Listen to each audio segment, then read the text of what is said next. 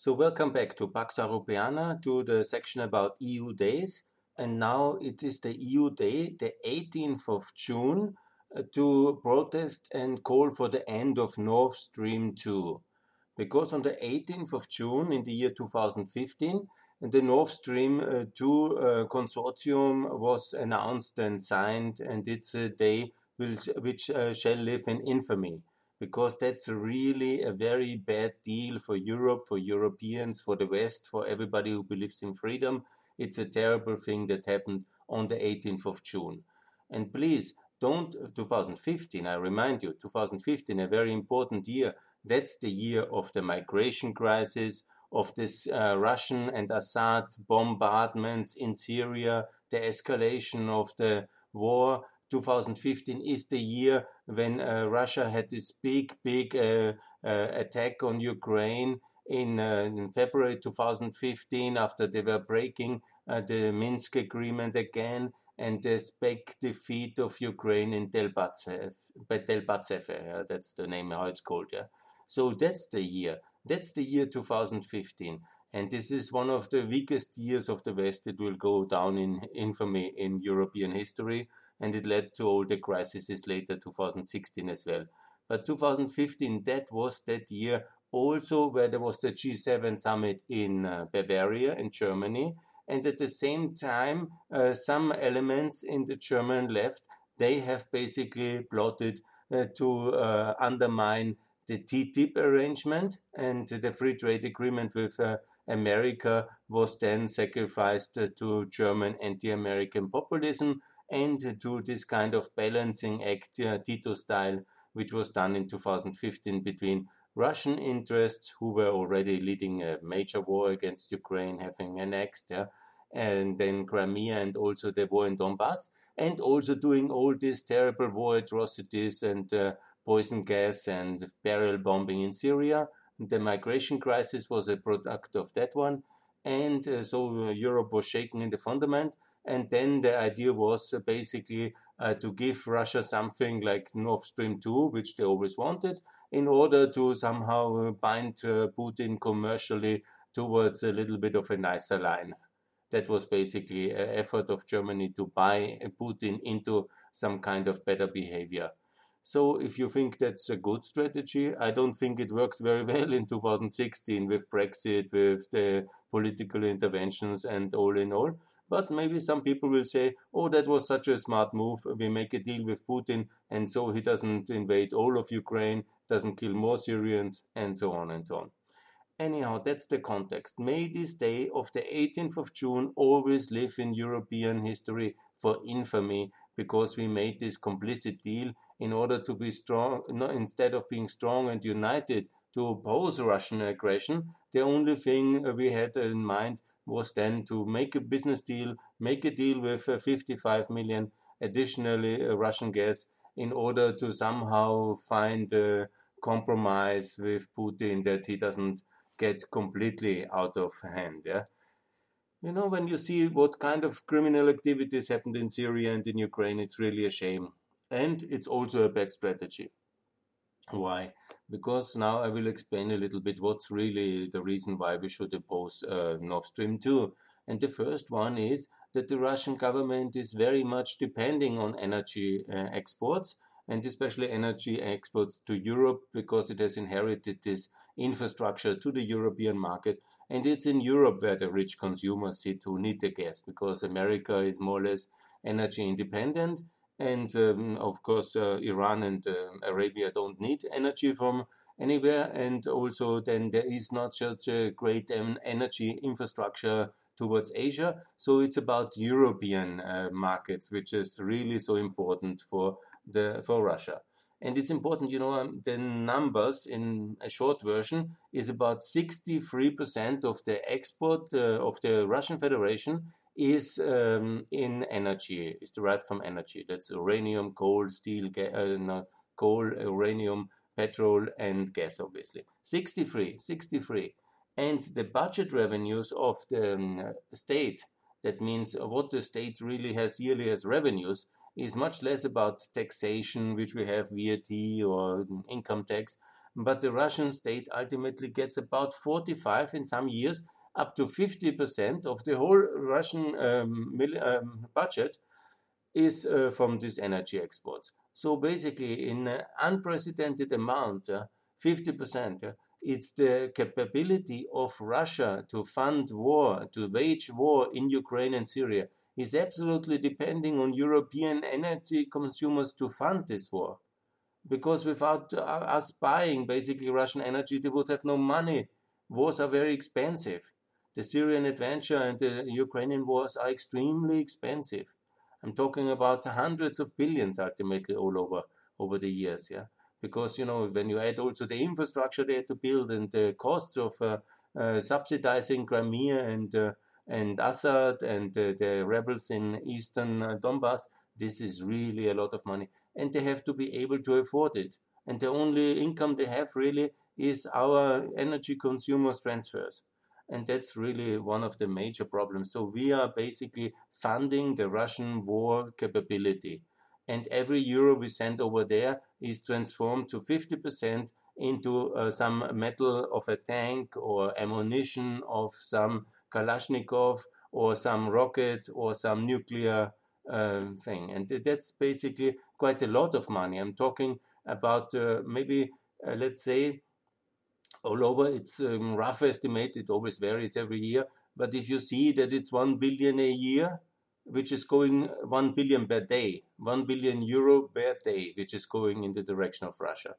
Some years it's 300 billion, some years 350 somehow in that dimension you have to see that transfers from European consumers and maybe it's even more when you calculate the whole of Europe, EFTA and CEFTA and uh, the customs union. But about this, it's a rough estimate, yeah. And that's quite a lot of money, and uh, that's too much. And we should really not do additionally 55 billion uh, cubic meters of uh, gas funded uh, by the European coming to our markets. We pay then for decades and decades this enormous quality. And it may be true that other gas on, from other suppliers, from Qatar, Algeria, or from Norway, or from uh, the US, is a bit more expensive. Yeah, but uh, the Americans uh, don't build tanks which kill Europeans, but they defend Europeans. So if it's really like this, that they are more expensive, at least they do defend us and the Russian tanks they kill Europeans in Ukraine and they threaten us all the time because the Germans would have never consented to this pipeline if not for the threat of additional war escalation by Putin. It's a very weak weapon to de escalate and to buy uh, Putin's uh, um, complicity. It's the um, policy of weakness, but it's basically one way to do it, and that's one of the understanding. I have of this uh, reason why in 2015 it was concluded. Yeah, and I don't agree, but it's important to understand that connection. Yes, let's also make what we should really do. I think we should really try to uh, dry up the fiscal reserves of Russia. That means we should buy 50% less of Russian energy by 2024, by the end of the next uh, mandate. And that must be strategically we should buy less uranium, less coal, less petrol, less gas. So no Nord Stream 2, no Rosatom, no Paks in Hungary, no Finnish uh, nuclear power station, and no uh, nuclear power stations by Rosatom in the EU at all, and also no further pipelines, no further uh, coal imports, uh, and so on and so on. And also making more supplies with other um, providers, getting more uranium from Australia, getting an agreement with Saudi Arabia to buy more from them and from America as well, and systematically and coordinated make sure that we are less funding the Russian aggression because that's the only way for peace in Europe. So, then there's the famous saying from John McCain, a personality from America, maybe um, it's very famous, the presidential candidate. I admire him a lot. And he once said, Russia is a gas station with an army run by gangsters. And no gas, no gas station. And so basically, I'm also supporting decarbonization very much. Yeah? Let's get really within the next 10 years all the electromobility done because that's the way to reduce Russia's power over European politics. Yeah? And wonderful. If it's costly, let's pay it. We are not poor. For strategic independence from Russia, we should be able to invest, and that's very important. And let's never forget that also the first Cold War we won by basically an agreement with Saudi Arabia to reduce uh, the ability of Russia to wage foreign wars. The Soviet Union back then, it's the so-called oil glut in December um, 85. Saudi Arabia has flooded the market of petrol and with it brought down the Soviet Union capacity to fund all its foreign adventures. And so Gorbachev came to power and the reform started. So it's very important to end OPEC, to make clear to um, the friends from Saudi Arabia, to our partners, that it's now time to be really very serious, reduce the price of uh, um, petrol and of energy, and also um, Saudi Arabia be um, associated member of OECD and end OPEC, and so we will win this second Cold War. Also, very important is to understand that the Nord Stream 2 uh, is always on the premise, on the idea that um, Mrs. Merkel says it like this it's wonderful for the uh, decarbonization. I mean, I've never understood how it's wonderful uh, when you want to decarbonize is to bring so many billions, 55 billion cubic meter more carbon into the European market. Yeah? I mean, what's the real, because we end nuclear power, we need Russian gas now, or we end European coal and we need more uh, Russian coal, or what's the logic here? I cannot understand.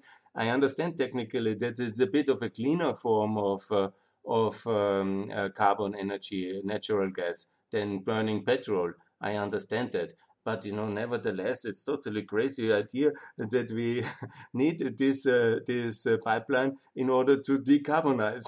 know, I mean, that's a, that's a, you know, when you say this with a true face television, I think you know you cannot take that very seriously at all.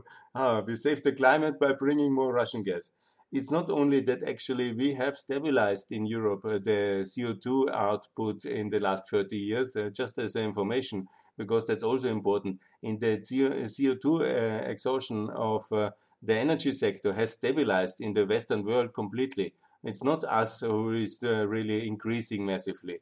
It's much more the Chinese and the other world which wants to come up and is coming up, which have massively improved or increased the CO2 output. Yeah?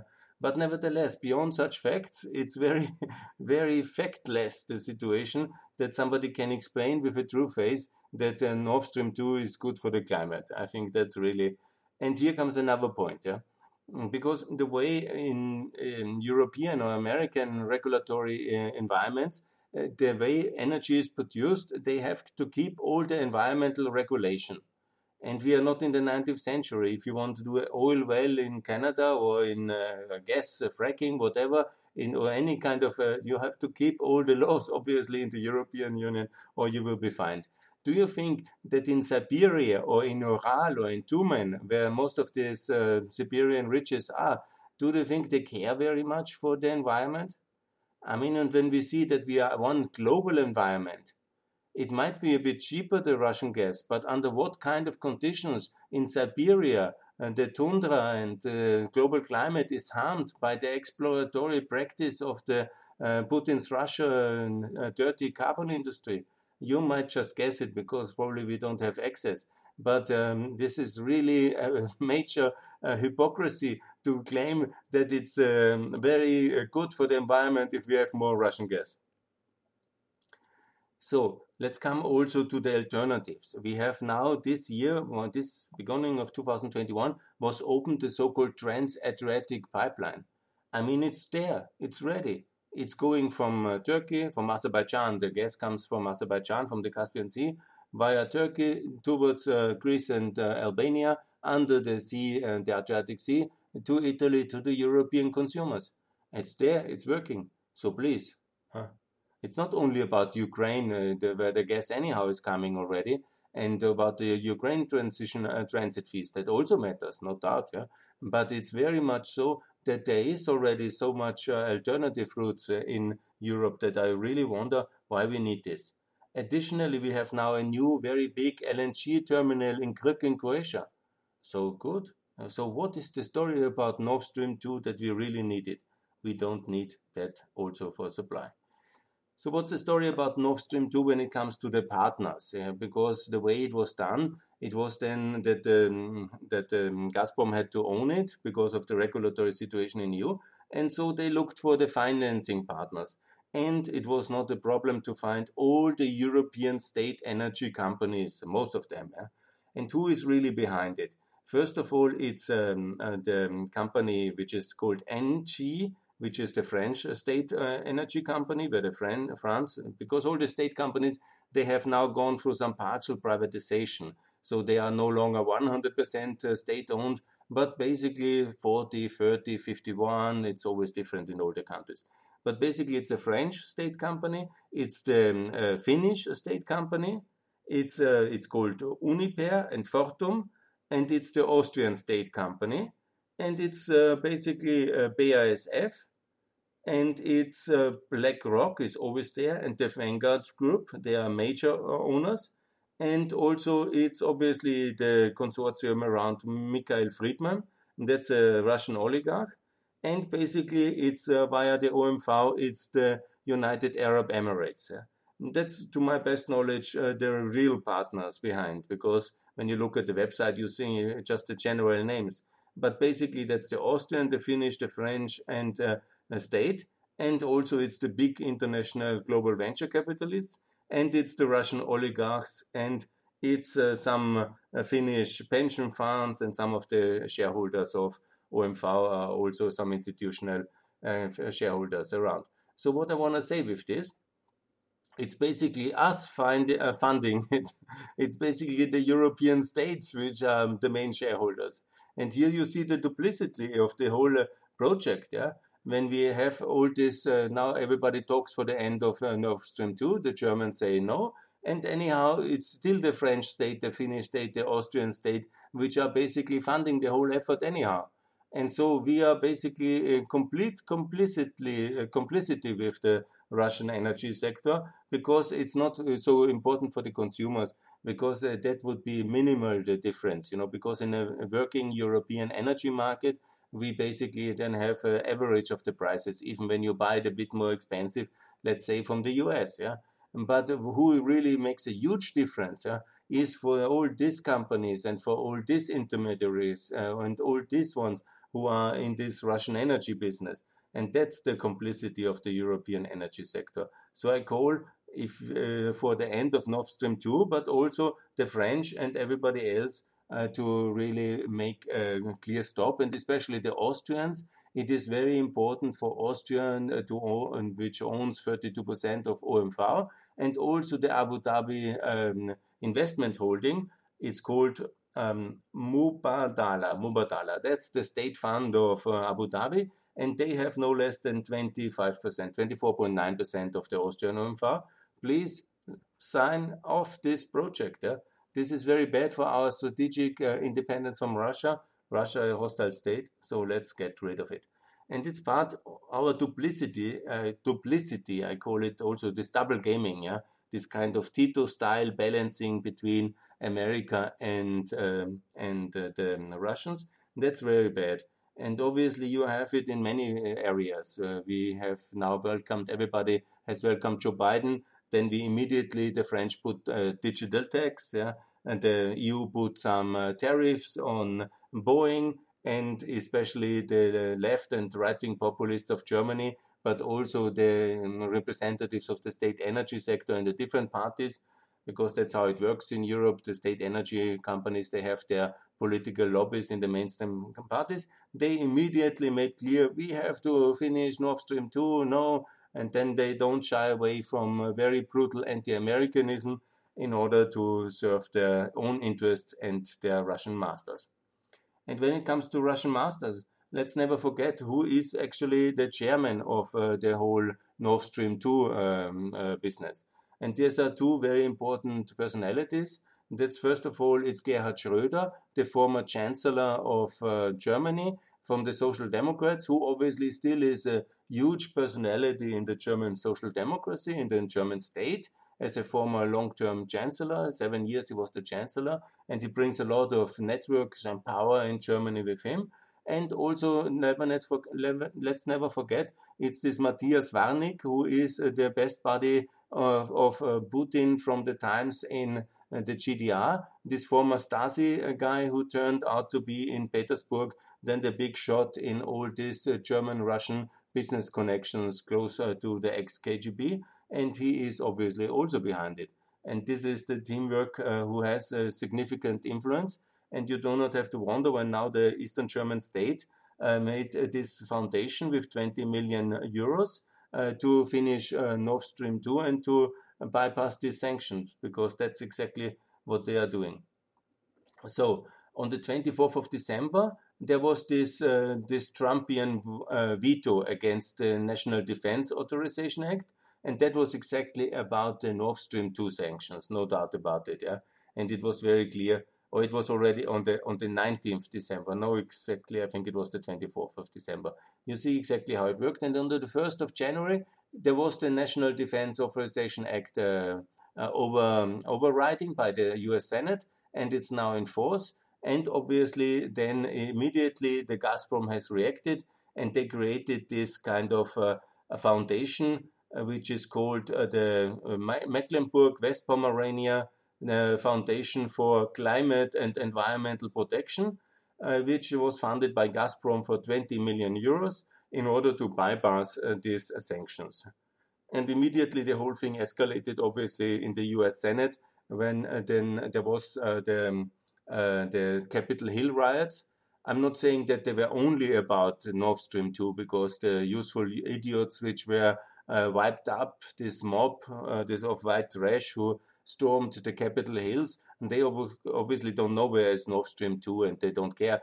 But obviously, Trump knows very well where's uh, Nord Stream 2, and Putin knows very well where's Nord Stream 2. And actually, the overriding of that veto, that was, I think, the point when they really started to get militarized and storming the Capitol was part of the effort to decrease uh, the influence of uh, of um, uh, the U.S. Senate uh, towards uh, Germany because it's a, way, of course, the, um, the image of American democracy after 6th of January is a little bit tarnished. But nevertheless, the sanctions are valid, the sanctions will apply, and it will be uh, not built, I hope so, and I'm confident actually. But you know also that Putin will be extremely angry because this is basically his pocket money. It's his kind of pension fund. It's a system which the Russians always have, that 1% of uh, such uh, trade revenues will in energies uh, will stay in the host country in order to smooth the purchase community basically and build a public consensus to get uh, such projects done. And that's huge amounts of money ultimately uh, available for political parties for cultural foundations like this one for mecklenburg-vorpommern and for also supporting um, political parties like the AfD and the Linke who in every German parliament session are shouting only Russian slogans and they really want to build it for sure. And they then uh, don't shy away from anti Americanism and are clearly anti NATO parties, they are anti freedom parties, they are like um, um, Russian client parties, like paid uh, parties, uh, like um, funded by Russia, which are basically just to, to undermine the Western, the German Western integration and NATO membership, and also work for the service of the master Putin. Yeah, and that's about it. Yeah. Okay, and then you see also that uh, indirectly, I am also not happy with many of the people from the environmental movement. There are serious environmentalists in Germany, like the Green Party and also many green NGOs, who really see that this is absolutely nonsense to bring so much more carbon when you want to decarbonize. I mean, you don't have to be a scientist to understand that. But then, obviously, the thing is that there is all these children now which are misled uh, by the the Greta Greta uh, I don't know Greta and you know Fridays for Future and what they what they do and then basically they are making a big fuss about um, German coal and no coal and no carbon but none of them has ever protested against uh, Nord Stream 2. I wonder why. I mean, I don't say that they are obviously supported by by uh, Russian uh, gas interest. But it's very logical. The Russians have always done it. They did it also with the peace movement in the 80s, and everybody who is against uh, what the uh, NATO and Western capitalist market uh, consensus, and everybody who is uh, leaving their own projects in in peace, but is generally serving the Russian interest, they are supported, and that's exactly what is happening here. And anyhow, now that's my opinion about the whole thing. So I call for an end for Nord Stream 2. I call uh, for uh, decency. Um, have already said, please, uh, Borrell, don't go to Moscow. But if you go, announce that we will not build this Nord Stream 2 because there is no need economically for it, there is no need energy wise for it. It makes no sense from decarbonization and climate uh, change perspective. It is corrupting our political systems in Europe very much. It is uh, hurting our strategic independence. It serves no purpose but uh, to continue the uh, rule of Putin because he has then the power to pay the secret service and the security apparatus, uh, which is um, beating up the Russian middle class in the streets now. And uh, so I don't see any reasons why we should do it. And obviously, if Russia then uh, starts to reignite the war in Ukraine or makes other aggressive uh, um, that's basically always uh, the project always happened from the beginning only under the threat level that there will be more violence used by Russia against Ukraine and Syria if we don't buy this additional gas. And uh, you know that's not a really very nice uh, business uh, proposition. That's a deal under duress, yeah, and that's a deal which uh, on the on the costs of uh, the, for the benefits of a few uh, millions have uh, to fund uh, Russian aggressions without wanting it. Yeah, and I think I made it very clear. I call for peace, but not peace on the basis of submission to Russian supremacy, but peace on the on decency. And please, Russia, leave Ukraine and leave Syria, Libya, Georgia, and be a normal market economy. And then we will buy more of your energy, maybe in the future. But anyhow, let's maybe, if that will take a long time, let's decarbonize our economy even faster. let's put on the squeezes, and if it's expensive, it's even much more cheaper uh, than a war, and it's much uh, better for the security of Europe if Russia doesn't have these uh, state re uh, revenues via the energy sector to build these aggressive positions against the free world. So, no to uh, Nord Stream 2 and I hope that uh, now it's uh, the beginning of February. It, I made it the 18th of June, this uh, special day, because there was the signing in 2015.